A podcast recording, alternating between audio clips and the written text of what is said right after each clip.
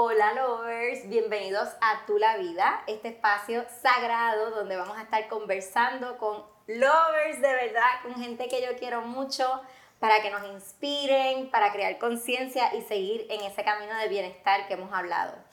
En, la, en el día de hoy tengo una gran amiga, este, Caroline, yo puedo decir tantas cosas de ti. Clienta, amiga, amiga una mujer que me inspira muchísimo y sobre todo una gran profesional.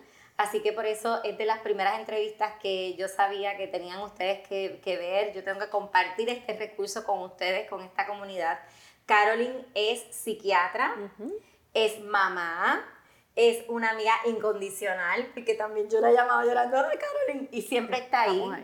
Y hemos eh, tenido un camino de como ya hace dos años que nos conocemos, ¿verdad? Llegaste conmigo cuando la pandemia. En medio de pandemia, en medio de crisis para mucha gente, ahí llamé a Naida y desde ahí soy clienta de ella fiel. Eh, cada vez que yo quiero organizar mis pensamientos, eh, organizar mi vida de cierta manera, pues ahí entonces yo la llamo y siempre, siempre está ahí.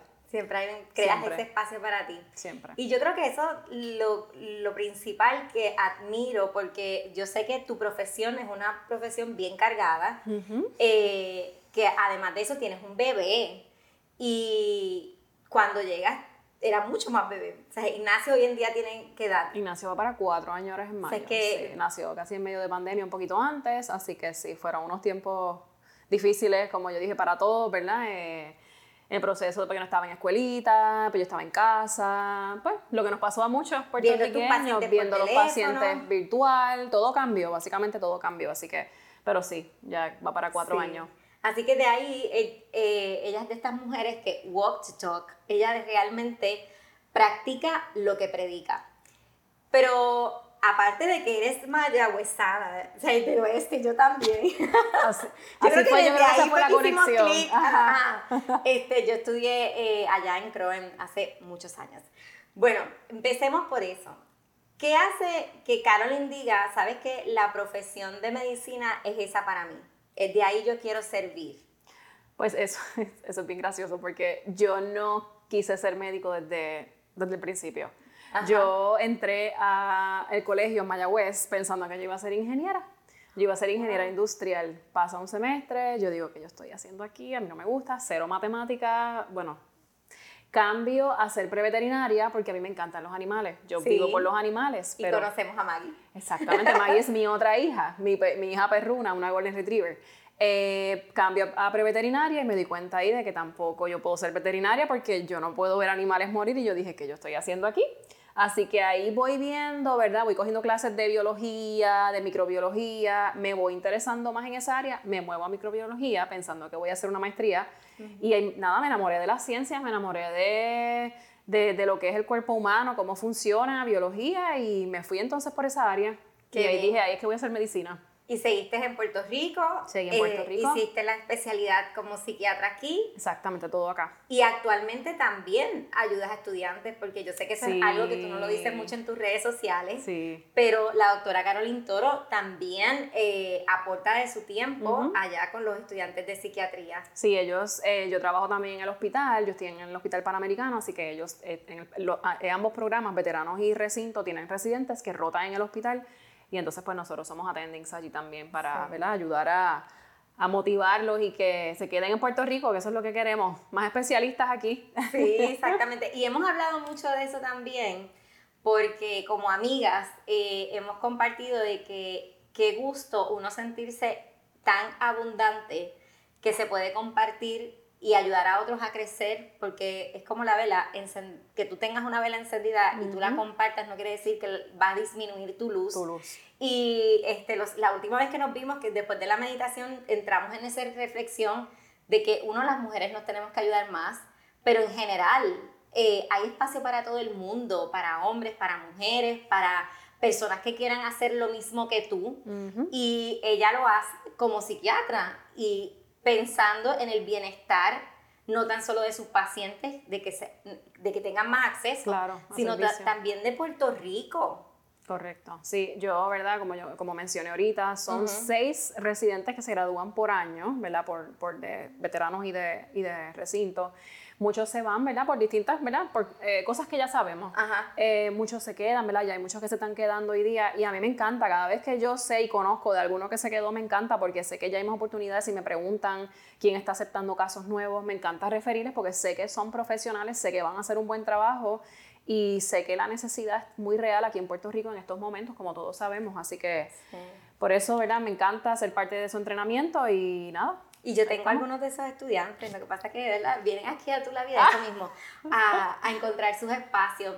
Y, y, me toca muy de cerca, eh, como tú sabes, este, y, para ustedes que están, si están eh, escuchando este podcast por primera vez, eh, en el episodio número uno les hablé un poco sobre mí y yo fui representante médico por ocho años visitando los hospitales psiquiátricos y, los psiquiatras alrededor de la isla.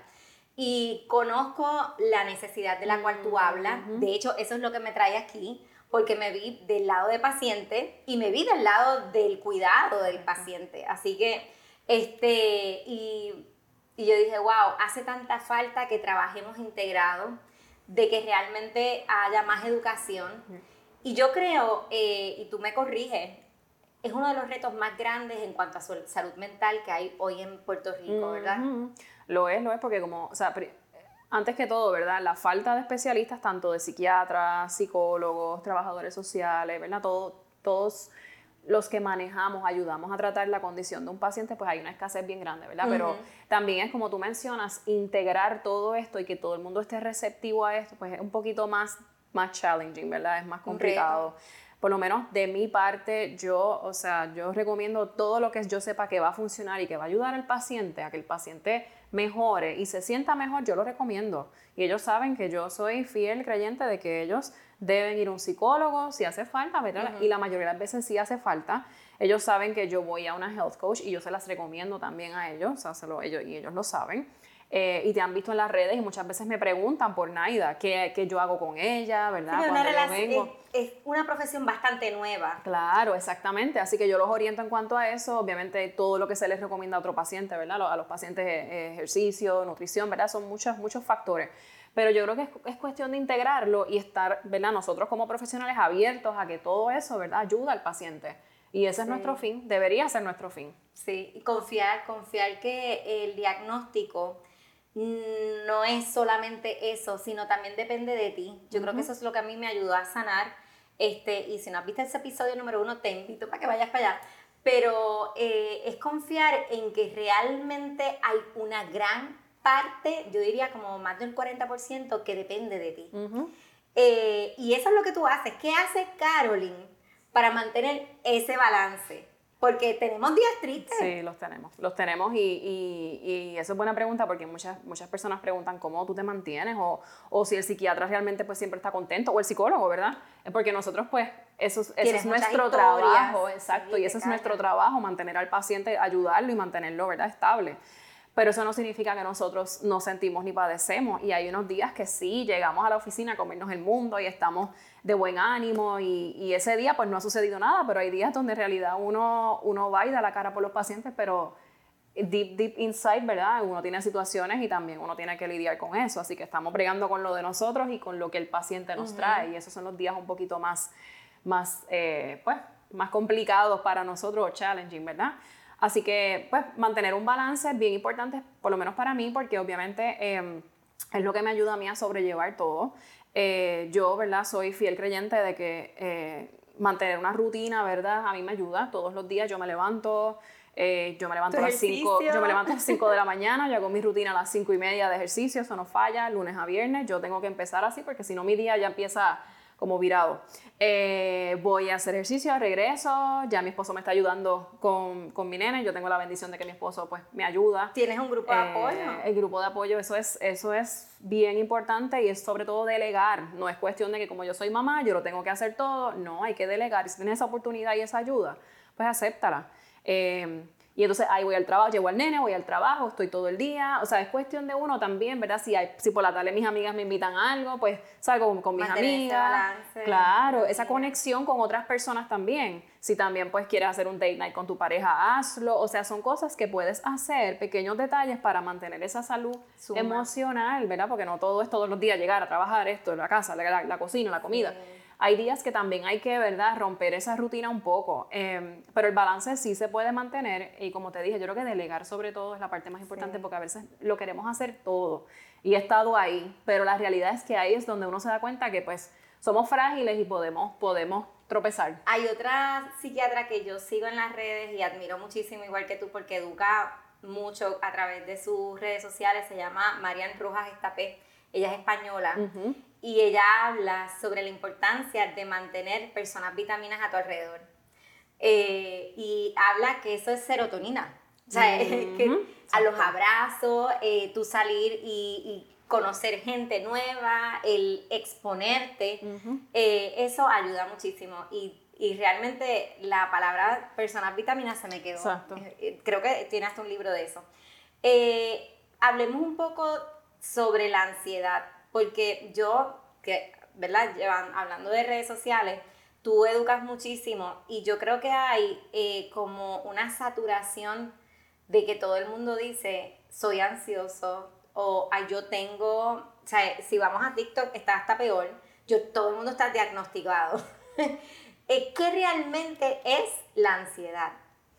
Eh, pues mira, la ansiedad, que estábamos hablando ahorita de eso, como mencionas, la ansiedad es es necesaria y muchas personas piensan, pero ¿por qué si la ansiedad es mala? Yo no quiero padecer de ansiedad. Todos tenemos en algún momento que vivir con ansiedad, porque la ansiedad muchas veces es lo que nos empuja a hacer cosas. Es lo que, pues mira, tengo que terminar tal cosa, tengo que esto, pues esa ansiedad es lo que nos mueve.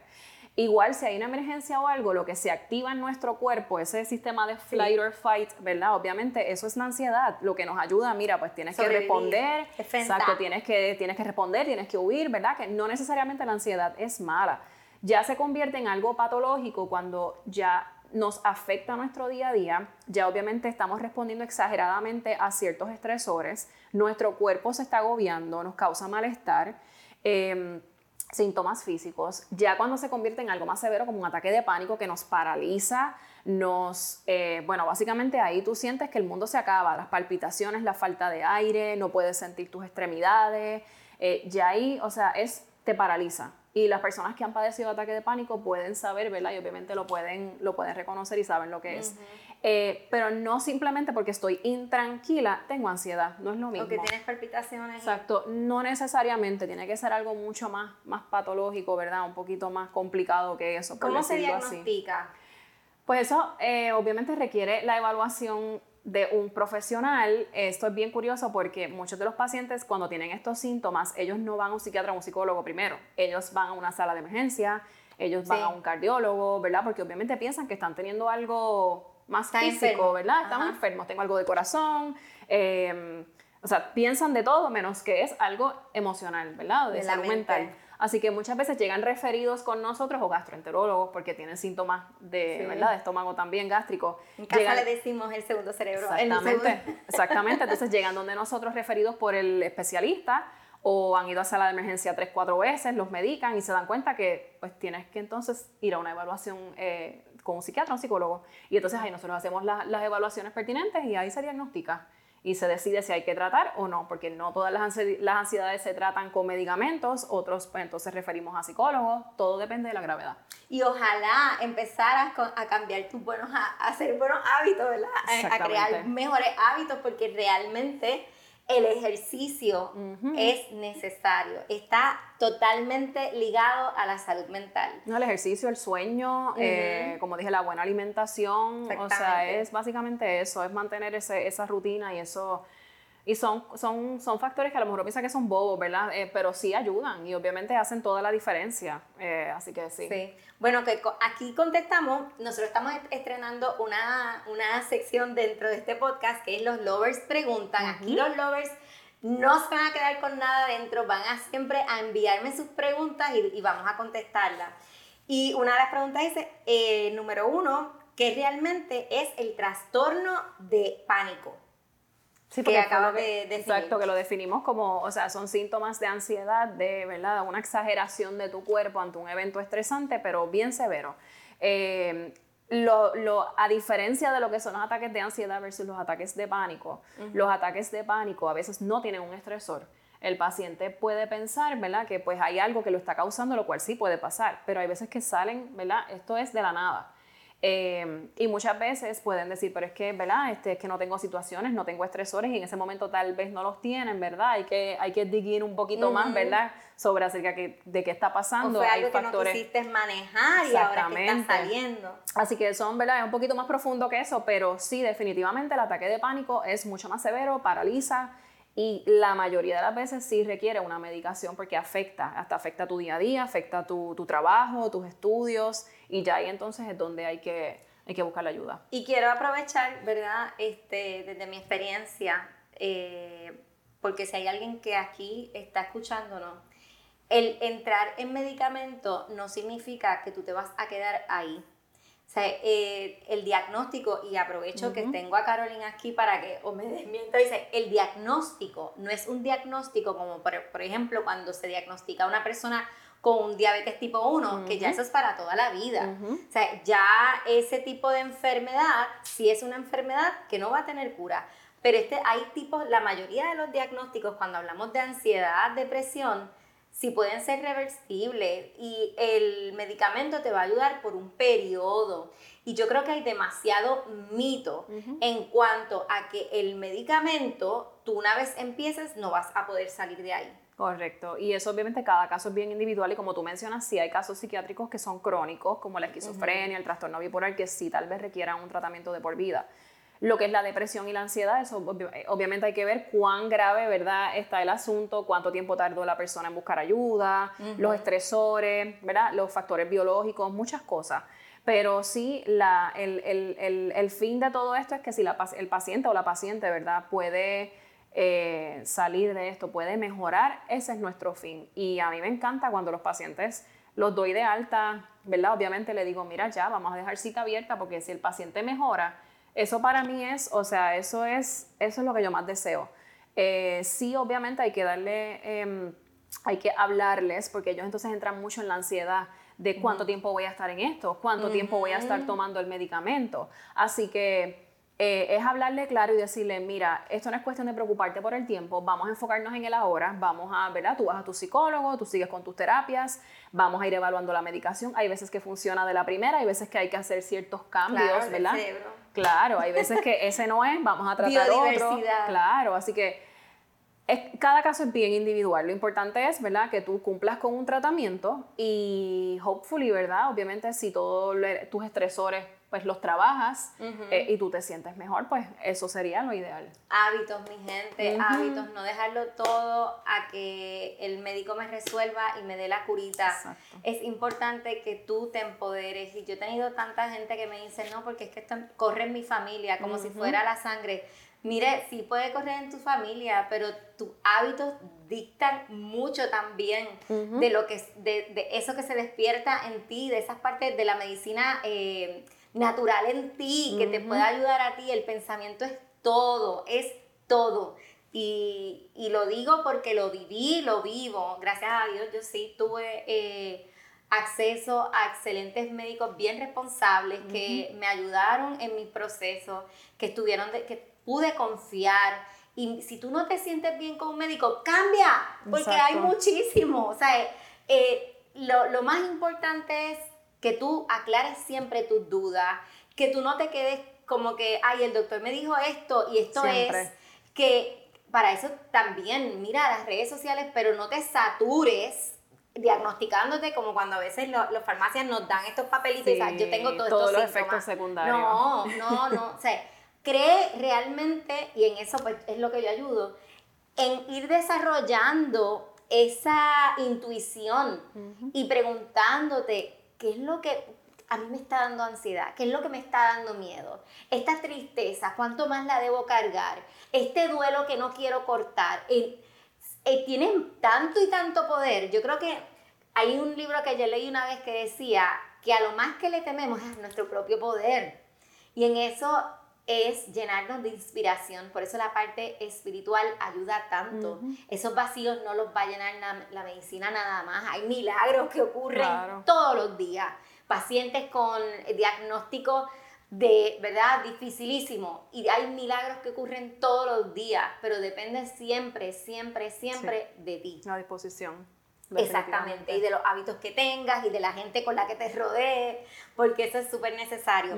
Otra de las preguntas que, y yo creo que lo hicimos, pero just in case, eh, que, que, me hicieron los lovers acá, es cuál es el mayor reto de Carolyn como persona dentro de su profesión, que es tan difícil, porque o sea, a mí me llegan gente que tienen retos, ¿verdad? De salud o están viviendo ciertas eh, etapas en su vida difíciles y necesitan apoyo yo no me quiero imaginar tú cómo terminas el día. Sí, es, es, es, el tratar de no absorber. Y vuelvo y menciono, hay días donde uno está bien fuerte, donde uno puede, mira, poner ese boundaries, pero unos días donde definitivamente se hace bien difícil. Hace como un mes yo tuve un casito de un paciente que yo aprecio muchísimo, él tiene 87 años, 88 años, parece como de 60, o sea, él está como nuevo. Y él llegó, él siempre me lleva una, una jarrita con dulces. Y llegó ese día, y ese día yo no me sentía bien. Yo estaba como cargada, no, emocionalmente no era mi día. Eh, y ese día llega a su cita y se sienta y me dice, aquí le traje su jarrita, me la trae. Me dice, le digo, ay, ¿cómo está? Hablamos y me dice, pues ahí mi hija, se me murió mi hijo. Y así, ese día, o sea, él, él fue de los primeros pacientes. Yo no sé ni cómo yo terminé ese día, esa clínica yo llegué a mi casa por la noche y mi marido llega y lo primero que yo hice fue echarme a llorar. O sea, porque ese día fue bien fuerte. Yo cogí toda esa carga y la y yo solamente pensaba y pensaba en él y yo decía, y él se le murió el hijo y él llevó sus dulces como siempre los llevaba. Y yo decía, wow, es como increíble cómo a veces uno aprende tanto de, ¿verdad? Cómo aprendemos de nuestros pacientes y con la fuerza que él lo dijo. Y él, pues, una persona mayor, obviamente ha, vivido sus experiencias, pero es la pérdida de un hijo. No estamos preparados para perder un hijo. Yo creo que de lo que he leído es el dolor más fuerte que un humano puede vivir. Sí, sí. Y eso es verdad, obviamente he tenido pacientes que sí, nunca se reponen, uno los trata y eso, pero siempre está ahí.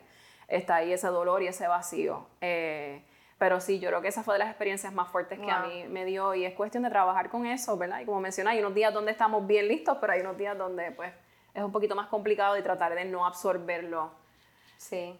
en estos días, hablando así de experiencia, este, una clienta que lleva más de dos años conmigo se sentó en este mismo sofá y yo digo, tú te me habías perdido y me dice, pues vengo porque tengo que llorar. Y ella no se le hace fácil ser vulnerable y llorar. Y se sentó a llorar y a llorar y a llorar. Y me dice, ok, ya estoy nueva. o sea, que ofrecer a veces ese espacio ese espacio yo creo que de, de que mira, que desahoguen, se desahoguen. Exacto, y, y uno no olvidar que le estás hablando a una persona, es un médico, pero le estás hablando a una persona. Sí, y yo creo que qué bueno que mencionas eso porque eh, creo que, ¿verdad? Y, sea, y, y, lo he visto más con compañeros míos también que pues eh, ahora que hay mucha escasez de especialistas. Eh, ¿Y eso es otro reto? Ese es otro reto para nosotros. Quisiéramos, bueno, yo veo al día 30 pacientes plus. O sea, y esto mucha gente piensa que no estás aceptando o, o, por el momento cerré la agenda, ¿verdad? Para entonces poder manejar mis pacientes de seguimiento, la voy a abrir más adelante. Eh, pero muchas veces no se entiende eso y hablándolo con compañeros míos que le pasa lo mismo, especialistas en distintas, distintas en distintas áreas. Dices, mira, yo salgo de mi oficina a 5, 6, 7 y media, a veces de la noche. Yo para una entonces, que lejísimo. Bregar, o sea, tirar a la familia a la casa, hacer todo, o sea, no es que, y yo llego a la oficina bien temprano, así que no es que no querramos, ¿verdad?, aceptar casos nuevos por ahora, es que ahora mismo pues hay que poner ciertas pausas porque entonces se nos afectan los de seguimiento y, y el balance. de tu vida. Entonces yo digo, ajá, y, y pues cuando uno llega a la casa nosotros tenemos nuestro nuestro, nuestra vida también, así que eh, es un poquito retante en ese sentido, ¿verdad? Y, y sí, somos, somos humanos también, así que... Yo tenía una pregunta, porque eh, acá como coach de salud es lo más que veo, es la resistencia de ir al, al psiquiatra. hablé un poco sobre la resistencia al medicamento. No es que estamos promoviendo que todo el mundo se debe medicar. Yo creo que parte de lo bueno que está pasando en los medios es que hay educación cada día más accesible y estábamos hablando antes de empezar la entrevista, eh, recientemente vi en Netflix eh, Take Your Pills, eh, Take Your Pills se llama, donde esta serie ya llevan dos episodios, una es, te explica bastante, una cobertura bien buena, te explica lo que es Xanax y todos estos medicamentos. Y ah, este, también hay otra sobre Aderal. Y yo creo que si hay una resistencia al medicamento, también hay una resistencia a decir, necesito ayuda de un médico, de un psiquiatra. ¿Cuándo es, es, cómo una persona se puede hacer esa evaluación a sí misma y decir, uff, ya yo necesito ayuda? Yo creo que es básicamente cuando no se da cuenta que no está funcionando. O sea, es simplemente no funcionó en, o en mi casa, o en mi trabajo, o en mis relaciones. O sea, está failing en alguna de estas áreas. Y ya ahí es donde uno dice, porque a veces uno se crea resistencia y es normal, ¿verdad? Somos humanos y a veces como que no, pero yo estoy bien, yo lo puedo manejar. Pero ya cuando llega ese cierto punto donde definitivamente o me han dicho algo mi jefe, o mi pareja me ha dicho algo, o mis amistades, o yo misma me estoy dando cuenta que no estoy eh, ejerciendo, ¿verdad? O sea, no estoy, no estoy haciéndolo como siempre lo hago, pues ya ahí entonces es que uno como que ese red flag está ahí. Así que ya uno pues, y pues hacer esa introspección yo creo que es lo más importante. Entonces una de mis lovers eh, compartió que, ok, ella tiene su ayuda de, su medicamento, tiene su ayuda de su coach de salud y eh, ahora mismo su mayor resistencia es que comenzó los medicamentos, pero no tiene eh, drive sexual, o sea, en términos de, ¿cómo se le dice el nombre médico bien? Eh, se le afecta el líbido, básicamente. El líbido, Exactamente. ¿Es común o esto es un mito? Es común, es común con este tipo de medicamentos, más específicamente con lo que son los SSRIs, eh, que ahí tenemos la familia del Paxil, Prozac, Celexa, Lexapro. Esa familia como tal, ¿verdad? Porque hay otro tipo de antidepresivos de otras familias que no causan estos efectos. Eh, pero sí, lo podemos ver, casi siempre lo vemos más a largo plazo, después de empezar un tratamiento, al principio se ven más los efectos gastrointestinales, malestar, reflujo, tal vez la diarrea y eso que se suelen ir, ¿verdad? Eso suele desaparecer también, pero más a largo lo, lo, podemos ver sexual. Hay pacientes que sí lo, lo experimentan más al principio. Eh, y se afecta a veces pues su relación, obviamente pues se dan cuenta que no están, pues su pareja a lo mejor se puede molestar. Tuve un caso esta semana que pasó, que la muchacha me preguntó, ¿verdad? Ella me dice, mira, que me está pasando esto aunque sí, nosotros siempre los orientamos de lo que puede suceder, ¿verdad? Cuando le empezamos el medicamento, pero ella no lo había dado y le comenzó a dar y, y, la respuesta de ella fue, yo me voy a quedar con el medicamento porque me ha ayudado tanto, pero qué bueno que me lo mencionas porque entonces lo voy a hablar con mi pareja. Y pues en ese caso, y en ese caso ella quiso quedarse con el medicamento, pero hay varias opciones, o sea, se puede bajar dosis si es que se puede, o se añade tal vez otro medicamento que entonces tal vez contrarreste ese efecto, o se cambia de medicamento, o sea, hay muchas opciones, o sea que... O herramientas de coaching. También. que verdad que te ayuden a, claro. a eso, pero yo creo que como acabas de decir, sobre todo la comunicación todos necesitamos alguien donde nosotros podemos ir a hablar y ser nosotros mismos, como yo digo, sin tapujos, sin filtro. Y eh, encuentra tu persona vitamina, encuentra esa persona con la que tú puedas hablar y te sientas cómodo, seguro, ese espacio seguro y de ahí entonces siempre vas a encontrar eh, cómo sanar. La sanación es posible, lovers, es posible y, y no está muy lejos de ti yo cuando comencé en este proceso, yo sabía que ya, como tú estabas diciendo, estaba dejando de ser yo. Y empecé a tener miedo, a miedo pues porque sí me daban los ataques de pánico y, y tuve otros episodios que ya se los expliqué. Eh, y entonces yo decía, wow, esta va a ser mi vida, no, no la quiero. Esto no es lo que yo quiero para mí, yo no soy así. De ahí es que yo decido en las redes cuando empieza a, en este camino a, declarar quién yo soy. Y lo que tú hables de ti, esa conversación que tú tengas contigo cuando tú te miras al espejo, dicta mucho de cómo vas a vivir la vida. No permitas que alguien te diga a ti el diagnóstico de para toda la vida. Toma control, coge consejo, coge consejo pero toma control y, como estábamos hablando, una de las cosas más básicas que podemos hacer, porque la serotonina, el 90, 90 y pico por ciento se genera en el estómago, empieza a comer mejor. Eh, empieza a dormir, a buscar hábitos que te ayuden a dormir mejor. Sal a la calle y coge aire. Todos necesitamos, el ser humano que no coge sol comienza de verdad a afectarse en su estado anímico. Y eso no lo estoy diciendo yo, o sea, googlealo, no me creas nada de lo que yo digo, o sea, lo que estamos nosotras compartiendo aquí. Eh, hay muchas herramientas hoy en día se trata de que realmente dejes de estar detrás de la pantalla y las tomes en acción. Este podcast no sirve si tú realmente una vez lo escuches, no empiezas a tomar acción. Porque la experiencia, llevarte a través de la experiencia es lo que pone en movimiento tu energía, tu estado de ánimo, mejora, como le decimos en el yoga, tu prana mejora, tu energía y eso es lo que te va a hacer sentir mejor. Yo no sé si te pasa, Caroline, pero aquí a mí me llega y dice, yo me leí tal libro, tal libro, tal libro, tal libro. Y yo le digo, ¿sabes qué? El camino espiritual ni la sanación del cuerpo es intelectual. Ninguno de los dos. Dios nos hizo tan y tan y tan perfecto que necesitamos de verdad movernos. Ponerlo en práctica. Exactamente, exactamente. Gracias por acompañarme. Este, gracias, lovers, por estar aquí. Si tú crees que lo que hablamos le puede beneficiar a alguna amiga, a alguna persona vitamina para ti, o si tú quieres ser esa persona vitamina para otros, comparte, comparte este video. Va a estar disponible en YouTube y en todos los canales de podcast. Lo que sea más fácil para ti lo puedes compartir. A Caroline la conseguimos en Instagram todos los días. Tú posteas todos los días. Todos los Me días. encanta. Para el que no tenga acceso, ¿verdad? Tal vez a buscar alguna, alguna ayuda profesional, pues por lo menos tenemos los mensajitos todas las mañanas. Y por las tardes posteamos cosas relacionadas, ¿verdad? Eh, eh, temas relacionados a lo que es salud mental, ¿verdad? Para que por lo menos pues lo puedas utilizar. Sí. Doctora Caroline Toro en todas las redes sociales. Y algo que admiro muchísimo es que tú te muestras lo real.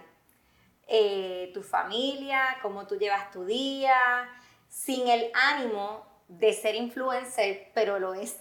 Porque que influencia a que, wow, si ella en 24 horas puede hacer todo eso, todos nos podemos inspirar, todos podemos conectar con esa voz del espíritu y decir, wow, hay que confiar en la vida y se puede mejorar y si otro lo hace, yo también. Y no hay vida perfecta, así que eso es bien importante también este, mencionarlo porque, pues, lo que, lo que muchas veces la gente ve, lo que, lo que creen que está ahí, ¿verdad? Que queremos mostrar, y es algo que estamos tratando de, de, como yo digo, darle duro a eso porque eh, no, no, te compares con nadie, no te compares con nadie, tú tienes tu vida eh, y, y, es cuestión uno de buscar lo que a uno le, le, le, conviene, lo que le viene bien, lo que te ayuda y, y mantener ese balance. Yo pienso que mientras no encontremos el propósito de nuestra vida, que no conectemos a nivel espiritual de quién soy yo, para que yo estoy aquí, vas a tener ese vacío. Entonces hay que tener mucho cuidado con llenar el vacío de, que, que, nos da el no estar ocupados por nosotros mismos, entonces ocuparnos en las redes sociales, porque nos comparamos, como tú acabas de decir, y la comparación es violencia. Por eso vemos un mundo donde, y esos son otros temas, ¿verdad? Más profundos que podemos tocar otro día, donde hay tantas personas tratando de llevar la vida que no es, que no, es la realidad. Eh, la familia perfecta, el hijo perfecto, el cuerpo perfecto, nada de eso existe. Eh, la presión social que están recibiendo nuestros hijos, ¿verdad? Eh, me preocupa, me preocupa y lo digo tanto en las redes vidas que, no, que no son. Así que, según ahorita dijimos, no te diagnostiques con lo que ves en las redes. No te subestimes con lo que ves en las redes tampoco. No creas todo lo que ves. Eh, la pantalla está para mostrar la vida que cada cual quiere. Aduéñate tú de tu historia. Sé dueño de tu, propia historia. Y yo creo que eso es lo más bonito con la que podemos terminar. Exactamente. Adueñarnos de esa historia, sobre todo la historia que nos contamos en nuestra cabeza, que todos podemos tener traumas, pero si te comparas con los traumas, ¿sabes? olvídate, los peores del mundo, pues entonces tú dices, ah, pues yo no voy a sanar. Pero también podrías decir, ¿sabes qué? Si otro pudo, yo puedo. Y eso fue lo que me llevó eh, a mí a decir, ok, hay gente que sana de esto. Y si otro pudo, yo puedo. Como dicen en el campo, ¿verdad? Si otro pudo, yo puedo. Y es un día a la vez. Yo creo que a veces cuando uno empieza a sanar, dice, la pregunta que me imagino que también te hacen, ¿cuánto tiempo voy a estar en esto? Claro. O sea, eh, pero ¿y cuánto, y cuán rápido? La era del quick fix solamente existe ahí en las redes. Quick fix no es bueno para nada que tenga que ver con la salud del cuerpo, ni siquiera para las dietas. o sea, eh, la era del quick fix nos da ansiedad y ansias es ganas de estar en otra parte. Aprende a estar presente en lo que es, aceptar la realidad como es, aunque duela entonces manejar ese dolor en la realidad que te tocó, despertar en esa conciencia y decir, ok, me tengo que abrir aquí. Y buscar, mira, nuestra gente vitamina, nuestra gente vitamina que nos ayude y nos, y nos dé apoyo, busca el poder de la comunidad, por eso yo sigo creando este eh, episodio y todas las cosas que estamos creando aquí en Tu La Vida.